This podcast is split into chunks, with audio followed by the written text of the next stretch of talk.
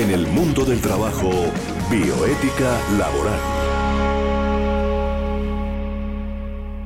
Hemos venido hablando con el doctor Julián Serna Giraldo eh, varios temas, dada su experiencia fundamentalmente en el área de la situación de los suelos, la explotación misma de los suelos y su experiencia en la parte eh, pública nos ha permitido conocer muchísimo acerca de las acciones que ha hecho el Estado colombiano. Y uno de los, eh, eh, de los temas que nos llama mucho la atención es el planteamiento de la guadua como patrimonio regional del eje cafetero. La guadua, que es una gramínea gigante de características perennes, que fue soporte de bienestar de una generación en el pasado, y sigue mostrando tener fortalezas para generar oportunidades de progreso en el futuro, es nuestro tema de hoy. Hemos invitado nuevamente al doctor Julián para que nos hable justamente sobre la historia de, este, de esta gramínea gigante, de, esta importante, de este importante cultivo que la han denominado de diferentes formas y la vienen explotando en diferentes partes, eh, también que es importante anotarlo. De tal manera, doctor Julián, que bienvenido nuevamente a estos micrófonos de Unipiloto Radio, de la Universidad Piloto de Colombia, a la radio universitaria por excelencia, que nosotros denominamos aquí como radio académica, y que explicaciones que usted nos da nos ilustran mucho más sobre la forma como se ha ido explotando este recurso y cómo está posicionado el departamento o más concretamente una región de Colombia que integran los departamentos de Quindío, Risaralda y Caldas, lo que se denomina el eje cafetero. Bienvenido, doctor eh, Julián. Buenas tardes, Tito. Muy amable por la invitación. Yo creo que eh, el tema de hoy es un tema que aún tiene muchos retos por resolver. Pero quiero iniciar qué fue lo que en principio nos motivó desde la dirección de la CRQ en el año 1982 a promover unas actuaciones en torno a esta especie que significó y sigue significando muchos valores para no solamente para el departamento del Quindío, para el eje cafetero en general, sino para el país, ¿no? Eh, una de las amenazas grandes que tuvo la Guadua fue el tema de la bonanza cafetera. ¿sí? Ah, sí. Eh, en su momento, la bonanza cafetera se convirtió en un enemigo bastante fuerte frente a la supervivencia de la especie. Ya.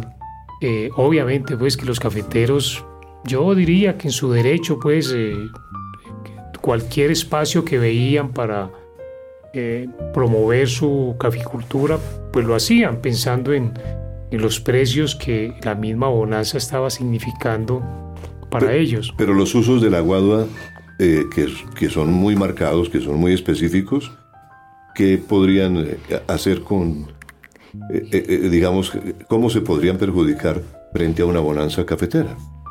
Porque erradicaban los cultivos de guadua para sembrar el café. Ah, ya. Sí. Desplazamiento. Desplazamiento de los, guaduales. Claro. Y como usted ahora determinó en su introducción, la guadua es de una antigüedad bastante, bastante impresionante en, el territorio. Claro que Entonces, ese, ese motivo, cuando llegamos nosotros a la CRQ en el año 1982, sí. la queja general, digo general conscientemente, ¿sí? eh, era esa, ¿no? Que los guaduales están acabando. Fue cuando se nos ocurrió implementar pues algunas acciones en torno del aguadua y espero que más adelante pueda ampliarle el tema. ¿Y esa historia sería la que dio nacimiento a la canción de Lloran los Guaduales? Claro, claro. ¿Ah? el, el, el, expresidente Misael Pastrana Borrero lo, lo, lo denunció en su discurso cuando le entregaron a la corporación el Premio Nacional en el discurso del doctor Misael Pastrana Borrero, que era uno de los jurados del premio. Ajá eh, lo mencionó. Ay, hábleme un poquito, hablemos un poquito de ese premio, doctor Julián, ¿no le parece? Porque ¿en qué se originó ese premio? ¿Ese premio lo dio quién?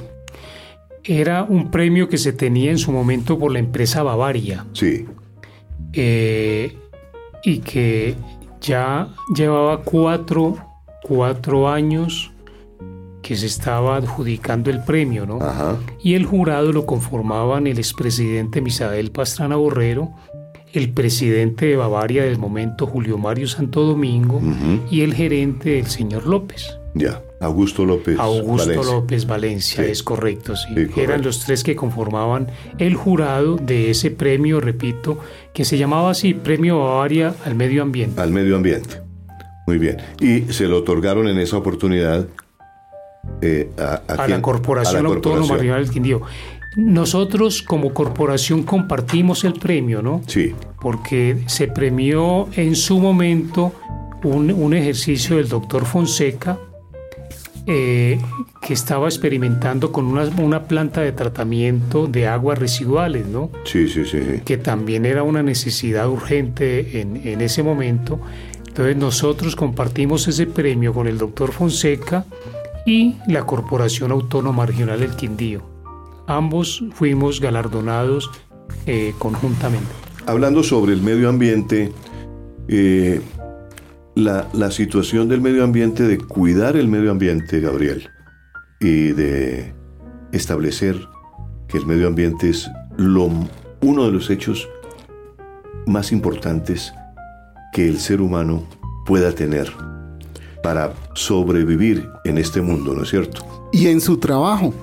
Tenemos aquí una historia de la Guadua eh, relatada por Jaime Buitrago en su libro Hombres trasplantados, escrito en 1943 quien al referirse a la colonización del departamento hace la siguiente descripción. Desde su llegada al Quindío, los colonos encontraron a Porrillo la Guadua, especie de bambú gigantesco, y la utilizaron para hacer sus casas, sus camas, los instrumentos musicales, la banqueta, la tapia del fogón, el aparador, el tarro de sal, el sedazo, el parapeto para la piedra de moler, los burros típicos para el juego de los niños, la trampa para las perdices, el horcón del patio donde amarrar la vaca recién parida, las estacas y las talanqueras del potrero, las canoas que conducen al agua limpia, desde la acequia, el lavadero, la puerta de trampas, la troje, las jaulas, la cuna del recién nacido, la barbacoa o parihuela para el muerto, la cruz del cementerio campesino. En suma, la guada fue y ha sido el soporte de aquella raza, el símbolo de la civilización de dichas tierras, como la porcelana en Asia, la piedra en Europa, el, el hierro y el cemento en los Estados Unidos. Entonces, como ven, Julián Tito y Estefanía, la guadua es inmanente al trabajo humano.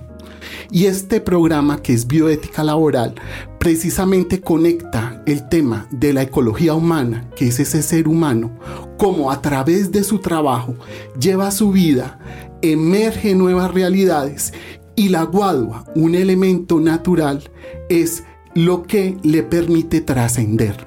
Claro que sí. Mire, cuando uno va, por ejemplo, por, por ciertas regiones del país, empieza a ver que hay construcciones de casas eh, de campo muy lindas y muy bien hechas, muy bien diseñadas, eh, y, el material ha sido la guadua. Yo he tenido oportunidad de entrar a casas que uno queda maravillado, ¿no? Porque es bonito, es eh, ecológico, se siente realmente uno dentro de una casa que ha respetado todo el medio ambiente, ¿no? Y, hay pueblos todavía en Colombia donde la guadua es parte fundamental de su urbanismo, ¿no? Y, valga la pena eh, recalcar este, este, este nombre que es Fomento Nacional de la Guadua para propósitos múltiples. ¿Y cuáles son esos propósitos? Yo sí quiero que usted nos cuente cuáles son esos propósitos. Tito, pero antes quiero, quiero recalcarle que ese fue el primer proyecto que se nos ocurrió cuando llegamos a la CRQ. ¿sí? Eh, el reto que teníamos es cómo hacemos para contrarrestar esa visión de, la, de, los cafeteros, ¿sí? para, para que ellos entiendan que la guadua podía ser un elemento importante también para, para su entorno, para su vida, para su futuro. Sí, sí, sí. Entonces, eh, en ese momento identificamos que habían 14 corporaciones autónomas regionales que podían tener parte y acciones claves en, en el tema de la guadua. Y se nos ocurrió impulsar ese proyecto con el apoyo en ese momento del Departamento Nacional de Planeación, que era de donde dependían las corporaciones autónomas regionales antes de creada la ley que creó el Ministerio del Medio Ambiente. Entonces, lo llamamos así, Fomento Nacional de la Guadua para propósitos múltiples, para comenzar a, difundir esas, esas oportunidades que tenía, que tenía la Guadua y que sigue adquiriendo cada, cada momento, ¿no? ¿Y esos 14 departamentos producen Guadua? Claro, era una, una actividad cotidiana y lo más importante es que en reunión de, la, de, de, los 14, de las 14 corporaciones se le se le asignó a la Corporación Autónoma Regional del Quindío la coordinación de ese proyecto, como en efecto se hizo, ¿no? Entonces, eso fue un primer paso, porque el reto era grande, ¿no? Todos sabemos de lo que significó la, eh, el, tema de la bonanza cafetera, que no había ninguna... Eh, contrarrestarlo era muy difícil, pero nos, em, nos metimos en ese tema. Y lo más, lo más significativo es que de ahí surgió la iniciativa, la, idea de impulsar un proyecto que se llamó Centro Nacional para el Estudio del Bambú Guadua. Eh, eso nosotros, pues fue una idea que surgió en el, en el Quindío. Claro. Y nos propusimos planteárselo al Departamento Nacional de Planeación y contamos con la buena suerte que les gustó la iniciativa. Sí.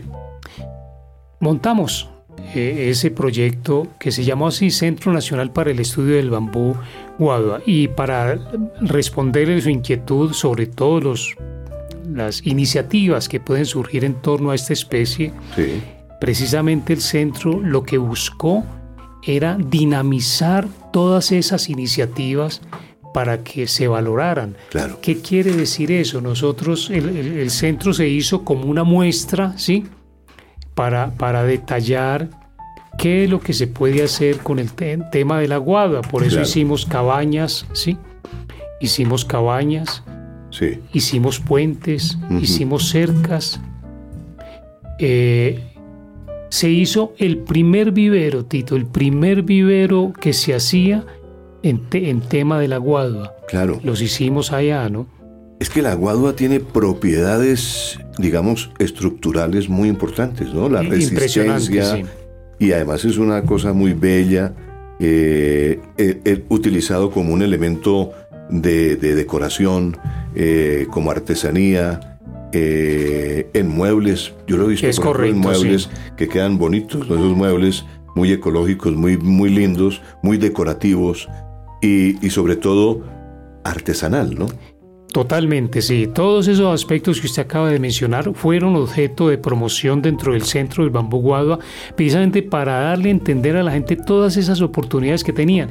Inclusive, inclusive el, pueblo, el municipio más cercano al centro, que corresponde pues al área de, del centro de la Guadua, que es Córdoba, en el departamento del Quindío, ese municipio concibió la idea de promover la artesanía en Guadua y se convirtió en un atractivo pues del pueblo para para que los visitantes al centro del Bambú Guadua quisieran también acceder a, estos otros municipios.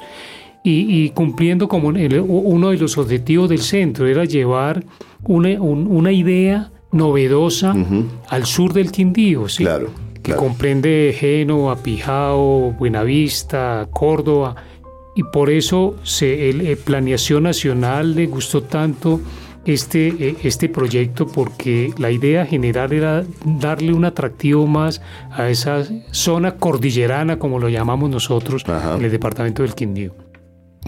Ahora, la Guadua además tiene una gran ventaja y es que crece muy rápido, ¿no? Totalmente, eso es una ventaja. O sea, se reproduce rápido y entonces da una mayor producción. Totalmente, sí. Eso es una gran ventaja porque eh, la fragmentación de los ecosistemas pues es uno de los factores eh, que más influyen en la extinción de las especies como la flora y la fauna, ¿no? Ahora ni se diga pues en el tema en el tema ambiental, ahora pues en, la lucha contra el cambio climático. La claro. tiene el tema protección de las de las cuencas, es un protector impresionante pues para ello, ¿no? En, en, en absorción del CO2 es una especie que aporta mucho en ese aspecto. En el mundo del trabajo, políticas públicas de Estado. Un cultivo como la guadua tiene que ser un cultivo eh, también eh, estimulado por el Estado colombiano. Y tiene que serlo así porque es un cultivo que le produce dividendos importantes y le produce eh, al, al, campesino, a quien realmente favorece un cultivo de guadua, doctor Julián? Yo quiero ser exagerado. Sí. Sí. Pero creo que el cultivo de la guadua tiene beneficios para mucha, mucha gente. Ajá. Desde el, desde el, el terrateniente sí. hasta el campesino que lucha también en su terruño por, por su supervivencia. Claro que sí. Eh, tiene todos los elementos para que, para que cualquier persona entienda las bondades y los beneficios que ella tiene. Claro. Empezando por lo que usted ahora expresaba, todas las ventajas que se conoce en torno a la guadua, ¿no? Los usos que son importantes, pero además hay otra cosa, doctor Julián, que me llama mucho la atención y es que el, eh, el, el, el elemento guadua es eficaz en la captura del dióxido de carbono. Es correcto, es correcto. Y mire que ese, ese aspecto se tocó inclusive en el momento que le concedieron a la Corporación Autónoma Regional del Quindío el premio Bavaria al Medio Ambiente hace 25 años. ¿sí? Entonces es un factor también importante en el cambio climático, ¿no? Totalmente, y, totalmente, sí.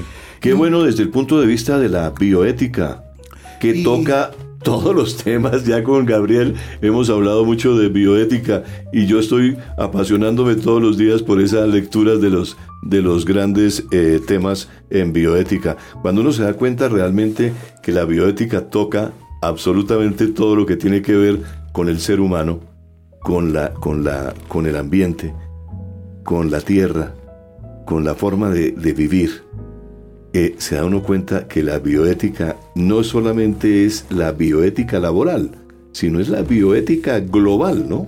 Dicen que la bioética no puede tener adjetivos, que la bioética es una sola. Lo que pasa es que para efectos de nuestras investigaciones, para efectos de poder aterrizar el tema y dar el contexto, pues hacemos estos ejercicios. Pero mira que en, en este punto es compatible el desarrollo humano con los temas de la vida, con los temas de conservar la vida. Y la, y la misma bam, guadua o pasto gigante o bambú gigante, esa misma guadua, para que ella se sostenga, para que ella se conserve, para poder tener sostenibilidad en esa guadua, debe hacerse la entresaca. La entresaca es sacar la guadua ya madura, que es la que se va a usar en laminados la que se va a usar en artesanía, la que se va a usar para todo lo que tiene que ver en construcción, para utilizarla, inclusive la guadua es fuente o materia prima del papel. Entonces, date cuenta, para que la misma guadua se conserve necesita entresacarse o cortarse y de ahí es donde se pueden sacar las utilidades. No es incompatible la coexistencia humana con la guadua, es perfectamente equilibrada gana la guadua, gana el ser humano y, sostenemos la guadua, porque la guadua es, es, el sitio donde viven más de 115 especies de aves. Claro, pero mire Gabriel, a mí me llama la atención que, y por eso este segmento nos lo, lo ha titulado eh, Andrés, nuestro, nuestro ingeniero de sonido, eh, Andrés Orjuela, porque él eh, le pedí que lo, lo tituláramos Políticas Públicas porque yo encuentro, sin embargo, que hoy se carece de una política clara para el fomento de la especie y de instrumentos sólidos para su aplicación. ¿Qué expectativas hay con respecto a esas políticas públicas, doctor Julián? Y me gustaría mucho que ahondáramos en el tema porque un elemento tan importante, una especie tan importante que crece cada día y que eh, nos puede realmente eh, digamos, diferenciar ante el mundo, eh, produciendo el aguadua, pues me parece que no ha sido como objeto de una política pública bien cimentada. Tito, usted tiene razón, pero le hago una, una aclaración de, de que el centro, a la, Corporación Autónoma Regional del Quindío le dieron el Premio Nacional Bavaria al Medio Ambiente por los trabajos del Centro Nacional del Bambú Guadua. Pero ahí lo llamativo es que el centro solamente llevaba el 40% en su desarrollo. Entonces eso mide la expectativa que sembró la, la sola idea que fue merecedora de, del premio, ¿no? Claro, claro. Y uno, de ahí partieron pues todas las iniciativas que, se conocen, se fortalecieron otras, y en tema de política yo creo que, que se tuvo, se tuvo y bastante. Eh, hoy, hoy todavía el Quindío inclusive quiere impulsar iniciativas en torno de la Guadua.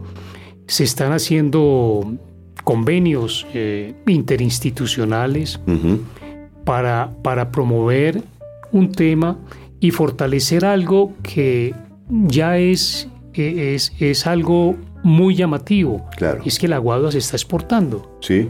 Claro, ya hay, pero se necesitan obviamente lo que usted acaba de mencionar, políticas que definan claras acciones en torno a un producto porque el, tema no es extraer por extraer, sino que tenga un objetivo, que se haga en el momento que hay que hacerlo, que eso no tenga, se, contrarreste también con otras iniciativas paralelas para que la especie siga, siga cumpliendo con su deber, ¿no? Y no se agote en, su momento. Vea, por ejemplo, algunos, algunos importantes eh, hechos que ofrece la Guadua eh, que llaman la atención, ¿no es cierto? Dice, protege los suelos frágiles de la erosión Correcto. por factores climáticos, como el viento o la lluvia. Por tratarse de un elemento liviano, la guadua sirve en el anclaje de suelos y en zonas de erosión por remoción masal y procesos de formación de cárcavas. El valor cultural de la guadua es innegable, ¿no es cierto, doctor eh, Julián? Pero mire, es que hasta, hasta el, ha servido de inspiración a, autores de, la música, como el caso de Jorge Villamil, que entregó, entregó una, una canción eh, de, los, a los guaduales muy linda, y, cuya letra dice, recordando a Jorge Villamil, lloran, lloran los guaduales, porque también tienen alma. Sin duda, los guaduales son elemento clave en el paisaje, y el paisaje, por ser patrimonio común, deberá ser protegido. Dice una, un apunte muy importante sobre el valor cultural de la guadua, que es innegable, ¿no? Y que lo, ha lo destacó también el expresidente Pastrana el día que entregó el premio, ¿no? Sí, sí, ese fue una, un, punto muy, muy emocionante, diría yo, que el expresidente en su entrega del premio a la corporación haya hecho mención a, esta canción. Claro, y mire, el Centro Nacional para el Estudio del Bambú de, eh, eh, la, y de la Guadua, eh, ¿funciona todavía? Sí, claro, claro. El, pues obviamente que, que ha tenido pues sus altibajos, ¿no? Claro. El tema, el, el- el tema del terremoto que tuvimos en el eje cafetero nos Sí, afectó mucho.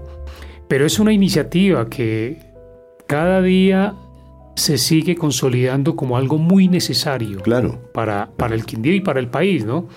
Eh, usted mismo acaba de resaltar todas esas bondades que tiene esta, hasta el paisaje pues tiene esas garantías con esta especie, ¿no? Sí, Que se, se, se, se potencializa totalmente.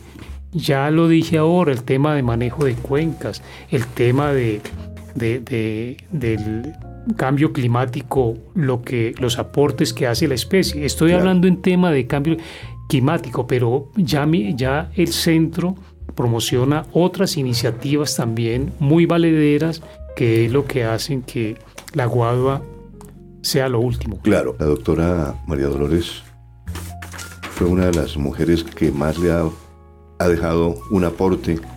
Eh, ella era española, de origen español, y ha dejado todo un legado importante en el aporte que ha hecho en sus comentarios, en sus escritos, al derecho y en general a la biología. Y se llegó a hablar, según ella, del bioderecho. Y precisamente esos temas son los relacionados con la técnica que va muy adelante y la moral humana que es eh, histórica, filosófica y trata de conectarlas, relacionarlas a través de la ciencia puente. La ciencia puente es la bioética. Claro. Eh, a propósito de puentes, estaba viendo yo, ya que trata de la palabra puente, eh, que, lo- que hay puentes también hechos en Guadua, ¿no? Sí, claro, y de una seguridad Impresionante. impresionante, sí. El, el- el tema del aguadua es, es maravilloso, ¿sí? Si la bioética es un puente eh, bien hecho para dar, eh, eh, para, para conectar realmente Los temas, temas. los temas, la guadua es un elemento muy importante en los puentes. fundamental, ¿no? fundamental. en sí. los puentes. Y entonces, pues, mire, es que realmente resumiendo lo que tenemos aquí eh, frente a la guadua, es este es un recurso de tipo ambiental, económico, social, cultural, que es muy completo. Eh, ¿De qué forma, doctor Julián, eh, se podría lograr que la guadua fuera un eh, elemento eh, vital en la economía de Colombia? Tito, en, cuando le concedieron el premio, repito, a la CRQ por los trabajos de la Guadua, Claro. eso era lo que se buscaba. ¿sí? Ya había comentado pues los peligros en los cuales estaba inmerso el- este recurso por el tema de la bonanza cafetera. Claro, lógico. Cuando impulsamos el centro, que afortunadamente del Departamento Nacional de Planeación vio la, visionó la importancia de este, de este proyecto que nos dieron todo el apoyo, lo que se buscaba con el centro era tratar de dimensionar totalmente eso que usted ha percibido en este, en este recurso. ¿sí? Claro, claro. que sirve hasta para, como decían los, los viejitos, hasta para remedio, pues, ¿no? Sí, sí, Sí, claro. que decían los abuelos en, Sí, en sí, su momento, ¿no? Sí, sí. Eh, pe- pe- pero mire, mire el- la, la proyección que tuvo el centro en muchos aspectos. Por ejemplo, mm, nadie sabía de que la guadua se podía hacer eh, germinadores. Sí, ¿sí? Nosotros hicimos los primeros germinadores en el centro del aguado Claro. para promocionarla a pesar de que ya se comentó de que ella se reproduce en forma natural, pero también habían sectores en los cuales la- las personas sentían la necesidad a raíz de, de lo que se les mostraba en el centro de la Guadua hacer, hacer este tipo de proyectos, ¿no? ¿Este centro es muy grande? ¿Ocupa mucho espacio? Son unas cuatro hectáreas aproximadamente. Sí, es, más- sí. es bastante grande. O sea, allí se, se, se llevan cultivos de, de guadua en el centro. Eh, Hay cultivos de guadua en el centro. Hay, Hay, hay de todo. Me imagino, Sí, un observatorio sí. general del, del procedimiento, hay- de todo. Hay laboratorios, sí, hay germinadores, Ajá. Hay puentes, ¿Eso queda hay en Armenia, cabañas. en Quindío? En Córdoba, sí, queda en el Quindío, en el municipio de Córdoba. municipio de Córdoba. Sí. Porque muchas personas sería interesante ir a verlo, ¿no? Eh, eh, ¿Permiten verlo? Claro. eh, Hacer, una, eso, hacer un eh, tour por el, por el es un, centro. es un proyecto público de una entidad que administra una entidad pública. Claro. Y eso conlleva pues que... Y, y se hizo para eso. Eso no es un... Ahí hay investigación también, ¿no? Ajá. Pero la investigación se hace con todos los requerimientos. Claro. Y pues hay sitios donde son Diseño, vedados. asesoría, Totalmente, sí. información general sobre la guadua, todo lo hay ahí. El, el centro llegó a ser tan, trasce- tan trascendental que ya exportábamos material vegetal inclusive para Guatemala. Claro. México también en su momento tuvo esa, eh, eh, eh, esa solicitud. Ajá. Y tuvimos una proyección bastante, bastante importante y espero pues de que las condiciones que el centro sigue en este momento prestando apoyen pues todos los proyectos como usted lo ha dimensionado que tengan que ver con este recurso. Es que es una, una cantidad de propiedades estructurales que, vuelvo a repetir, realmente eh, ofrece resistencia, belleza, eh, un elemento constructivo de alto valor, eh, sirve para elaborar muebles, artesanías, edificaciones como vivienda urbana, centros de convenciones, equipamiento público, kioscos, eh, cercos, eh, artesanías, puentes, cabañas. No, esto es una, una maravilla de, producto, ¿no? Y yo le pregunto a Julián, ¿cómo nació? O sea, ¿por qué tú decidiste, siendo director de la Corporación Autónoma, generar este centro bambuguado? Eso fue hace más de 30 años y que en este momento existe, pero ¿qué te hizo como director de la corporación tomar la decisión de crear este espacio físico? Gracias por la pregunta, Gabriel Ignacio. Mire, lo que a mí me motivó es porque encontré unas investigaciones de las cuatro corporaciones del eje cafetero, bueno, de, de Corpo Caldas, la Carder, eh, Cortolima y la CRQ. Investigaciones en Guadua, pero importantísimas, ¿sí? Todas, es decir, son, eh, eran cuatro corporaciones que estaban ligadas en torno a la Guadua, tenían proyectos conjuntos. Me puse yo a revisar esos temas y yo diga, pero esto hay que darle una proyección, esto, esto vale la pena, esto hay que valorarlo. Claro. Este esfuerzo que las cuatro corporaciones han hecho, esto hay que ponerlo en evidencia. Y fue cuando ahí se me ocurrió, discúlpeme que personalice el tema, se me ocurrió llevar la iniciativa ante el Departamento Nacional de Planeación, que era de quien dependían en su momento las corporaciones autónomas, y estábamos tan acertados en la visión que el Departamento Nacional de Planeación inmediatamente le dio el aval para proyectar un centro que es el que en ese momento estamos, estamos comentando en torno a él, ¿sí? Claro. Eso fue lo que yo hice, simplemente captar unas iniciativas que llevaban años eh, en ejecución y, y ponerlas en evidencia a través de, de quien tenía que darnos el apoyo, lo logramos y por eso es que el centro es una realidad.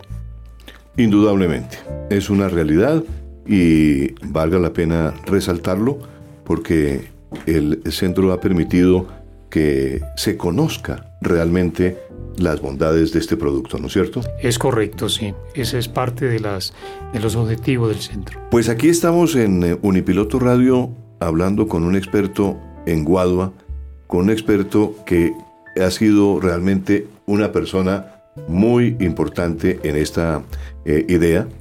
Y yo quiero que el doctor Julián Serna, pues invitarlo a un nuevo programa que Sí. ya próximamente tendremos para profundizar otros temas que seguramente nos va a acompañar eh, en, este, en este segmento que hemos creado aquí en la Universidad Piloto del mundo del trabajo y la bioética laboral.